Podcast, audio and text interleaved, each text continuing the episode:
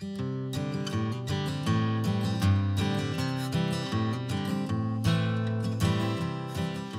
noite a todas e a todos. É, eu moro em Brumadinho, eu moro lá há 10 anos. Eu moro no bairro da Jangada. A Jangada é vizinha de Córrego do Feijão. O complexo Paraopeba da Vale tem duas minas, a mina de Córrego do Feijão e a mina da Jangada.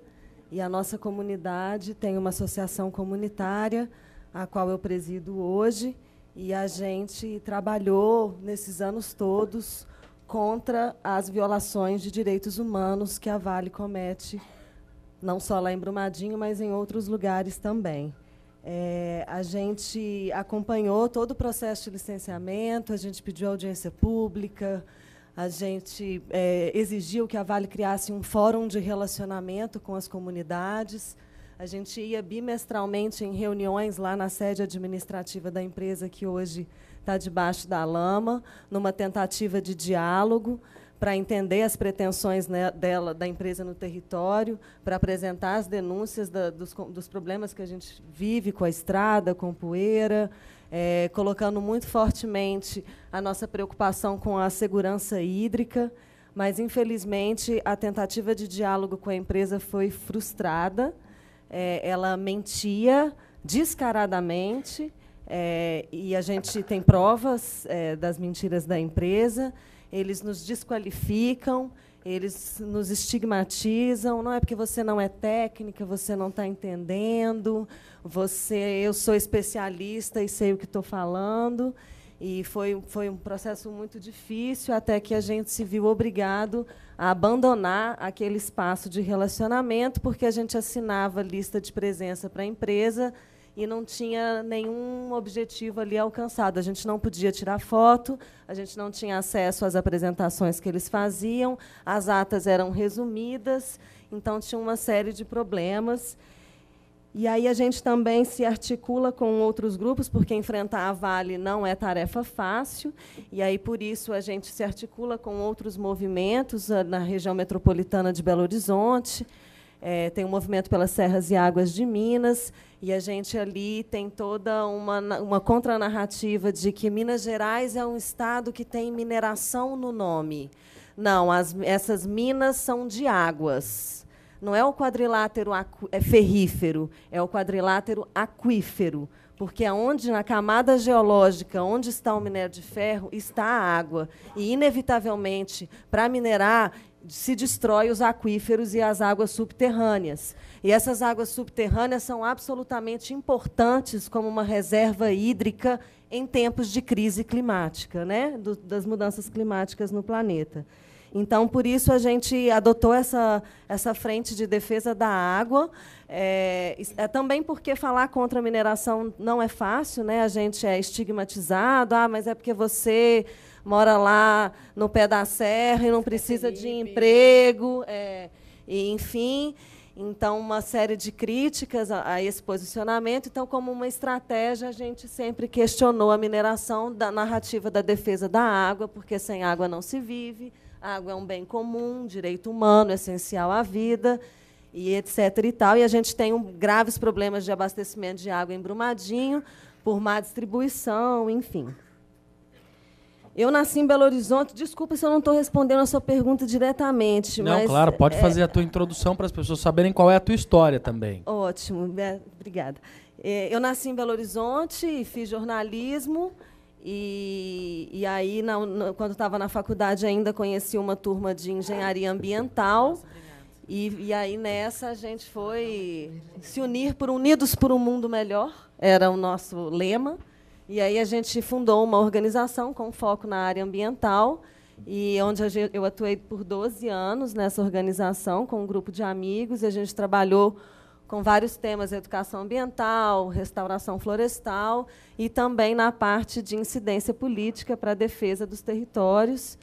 E aí ficamos nessa batalha um longo período, onde a gente também conheceu várias organizações, mas em determinado momento, eu já tinha mudado para Brumadinho, engravidei, e aí não dava para continuar fazendo, coordenando uma organização e tive que reduzir as minhas atividades e resolvi ficar focada no enfrentamento à mineração, porque eu sou vizinha da Vale, então, por mim mesma, pela minha própria água, da água da, da minha filha e dos amigos dela, futura geração lá da, do meu bairro, mas também porque ficava indignada de ir, ao, ao, ir vendo que essa conduta da empresa é assim em vários outros lugares. A gente participa da articulação internacional de atingidos e atingidas pela Vale, onde a gente tem trocas há mais de 10 anos com várias outras comunidades atingidas e entidades que atuam com defesa de direitos. E, e aí você vai vendo barbaridade atrás de barbaridade, absurdo atrás de absurdo, e, e não é, não é possível ficar paralisada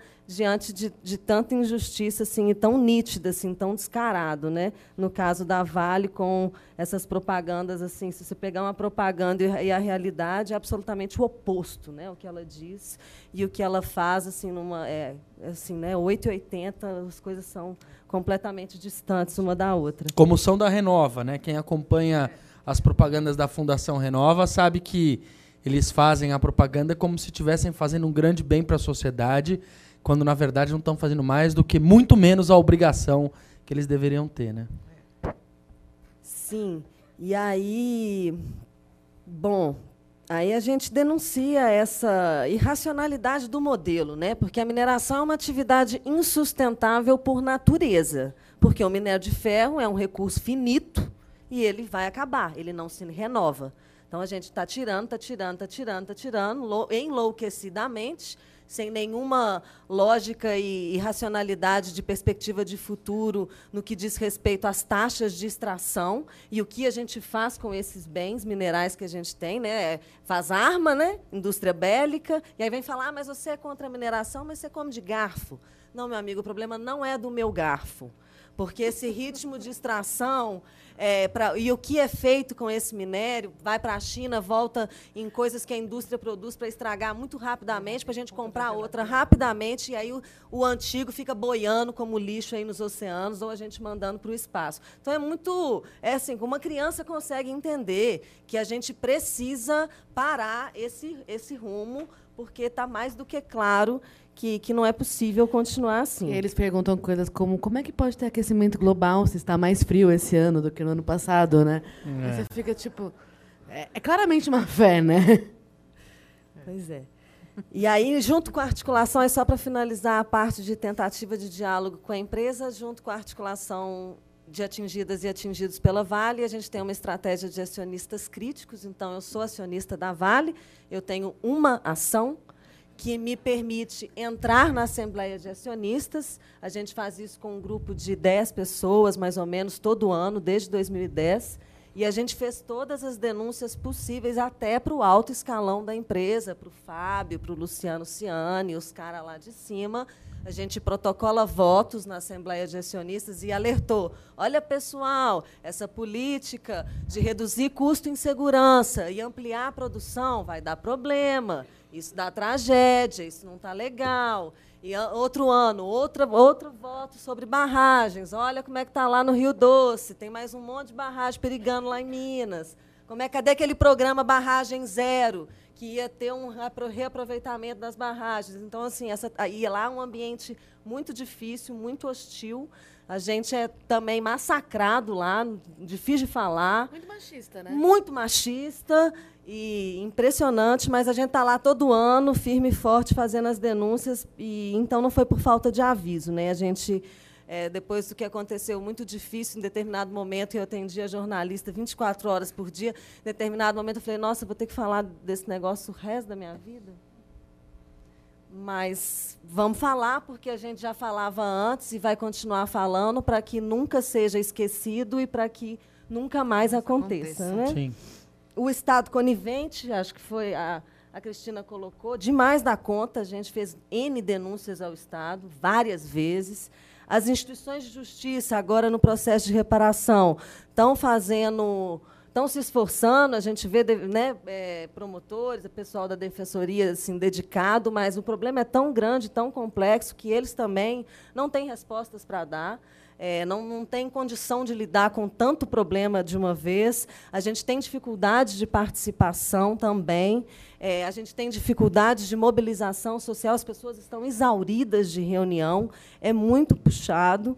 E, e, de fato, assim, a gente não pode permitir a naturalização dessas tragédias, porque é, o brasileiro esquece e a Vale torna disso um negócio, porque ela acaba se apropriando do território, né? Ela que ela joga a lama tóxica, destrói a comunidade, mata as pessoas, Pronto, destrói a comunidade, ela se apropriou terra, né? do território e assim ela, é, né, a gente está falando muito lá em Minas do terrorismo das barragens, né? Não soou sirene em Mariana, não soou sirene em Brumadinho, porque foi engolfada pela lama. Gente, que incompetência! Você não consegue definir onde é que você coloca uma sirene. Você põe ela debaixo da lama, você põe um refeitório debaixo da barragem.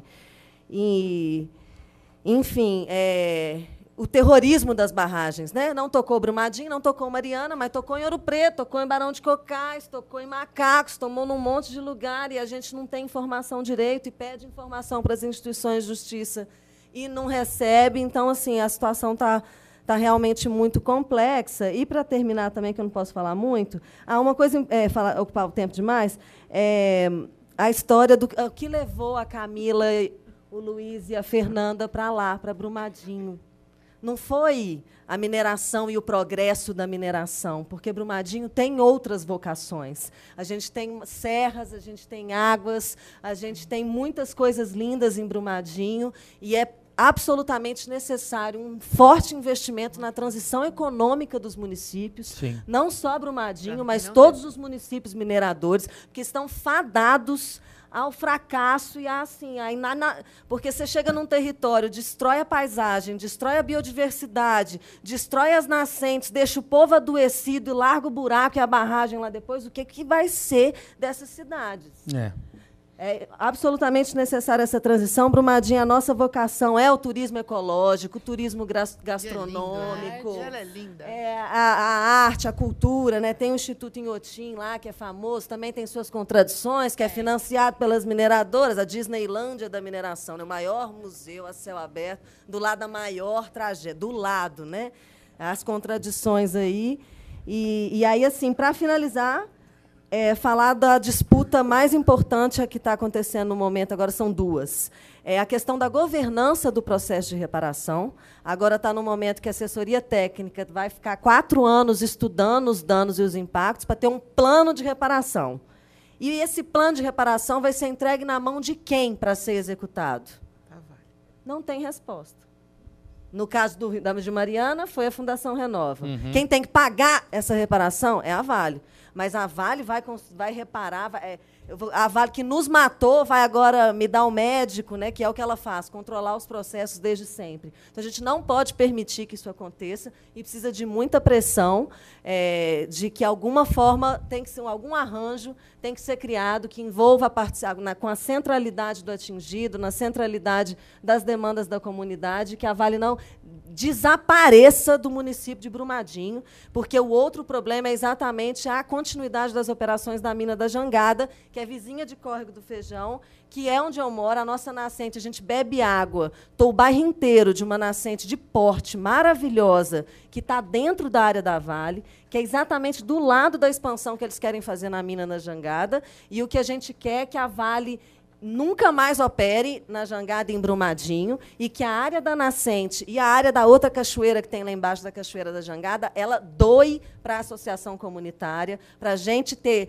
autonomia da nossa segurança hídrica com a gestão da água, porque a, a quem distribui água no nosso bairro é a própria associação, a gente tem um sistema de distribuição de água.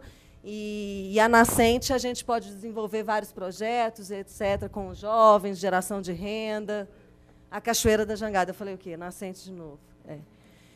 E assim, para também, eu falei muito da minha história, da nossa luta lá local, mas a gente já circulava em Brumadinho, então né, conhece várias pessoas, desde familiares que estão vivos, desde pessoas que faleceram. E, de fato, é, é, é uma situação muito triste, muito dolorosa. A gente teve um ato lá hoje, é, foi bonito. E, e, é isso, acho que a gente tem que honrar as vidas, honrar é, é, todo mundo que se foi, quem ficou sofrido e quem está lutando, a questão de, dos defensores de direitos humanos, né, que Carolina. são estigmatizados. Eu vou precisar te cortar, é. porque- Ótimo, é, porque é muita coisa para falar.